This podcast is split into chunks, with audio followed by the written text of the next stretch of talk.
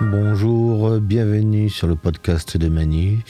Manu Aquarelle. La couleur des rois, c'est pour euh, aujourd'hui. Et la couleur des rois, c'est le lapis lazuli. Lapis lazuli, ce nom vous dit peut-être rien, mais cette pierre semi-précieuse est utilisée depuis 7000 ans pour faire un bleu s'approchant de l'outre-mer. On l'appelle d'ailleurs souvent l'outre-mer véritable ou naturel.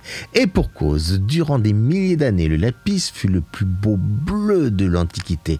On en ornait les palais, on en décorait vases et sarcophages, et des pharaons s'en seraient servis pour se maquiller.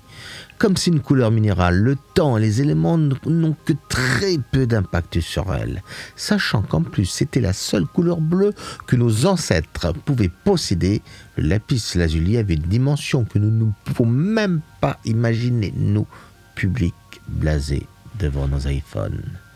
Et les artistes dans tout ça les artistes plasticiens, pauvres comme maintenant, ou presque, ne pouvaient pas s'offrir du lapis. Ils s'en servaient comme surcouche d'un bleu indigo ou de l'azurite.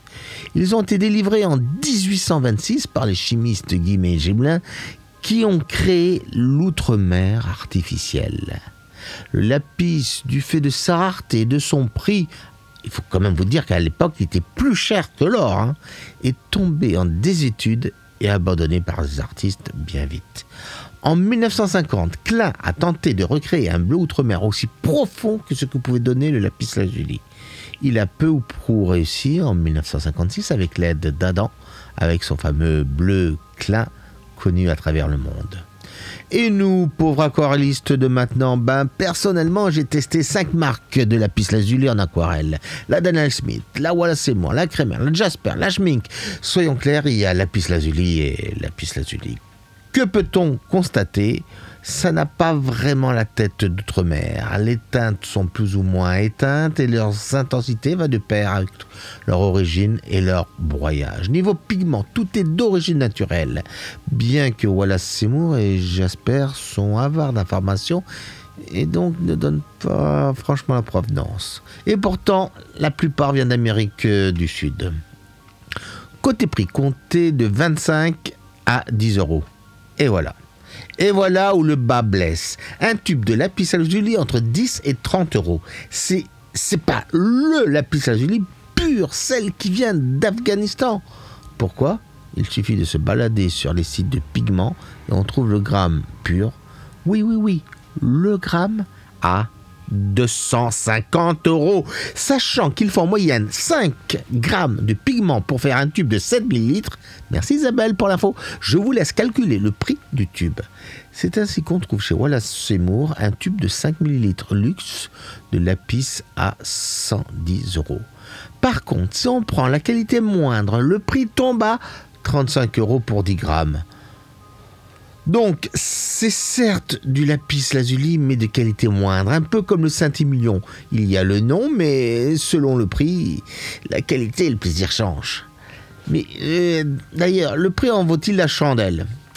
Ben, J'espère voir un jour sur une de mes bandes d'essai le lapis de luxe de Wallace Seymour. En attendant, les cinq que j'ai testés m'ont fait du plaisir et de l'arrachage de cheveux. En fonction du papier, de son grain, de sa blancheur, le lapis peut vous offrir des bleus intenses, proches du ciel bas, à des bleus granulés offrant un ciel texturé et plutôt particulier pour pas dire moche. La plus polyvalente est la Daniel Smith et la Schmink, la plus profonde et granulée et la crémeur, et la Wallace Moore et Jasper sont le condensé des deux en sachant qu'on sent bien le minerai sur la pointe du pinceau. Personnellement, j'adore cette couleur. Encore plus depuis deux jours, en allant au supermarché, j'ai vu un ciel rempli de lapis lazuli, pas très pur. L'intensité de cette couleur couplée au blanc des nuages donne au paysage une lumière presque irréelle. Par contre, il est clair que cette couleur est plutôt réservée aux aficionados cherchant the teinte et pas vraiment aux amateurs qui seront déçus par sa granulation et sa transparence. Les amateurs de couleurs artisanales ou naturelles trouveront certainement du plaisir avec cette couleur car elle fait partie de cette vague et niche hum, style New Age qui se développe dans le monde de l'aquarelle. Euh, le truc qu'il faut savoir, c'est qu'on consomme vite le lapis, quelle que soit la marque. Donc, si vous aimez utiliser à tour de bras, vous risquez de vous priver de sacrées bonnes bouteilles pour Noël. Alors en conclusion, en conclusion, bah, cette couleur, elle me rend dingue. Elle n'a pas vraiment d'équivalent et en même temps, pour reprendre ma métaphore vinicole, je n'ai testé que les produits les plus bas de gamme. Peut-être qu'un jour d'extrême folie, je prendrai quelques grammes purs et je ferai les yeux doux à Dame pour qu'elle me concocte un godet ou un tube dont elle a le secret afin de remonter le temps et pourquoi pas d'offrir une touche d'éternité à mes aquarelles. Après tout, c'est peut-être ça la qualité du lapis lazuli, nous offrir un rêve d'éternité.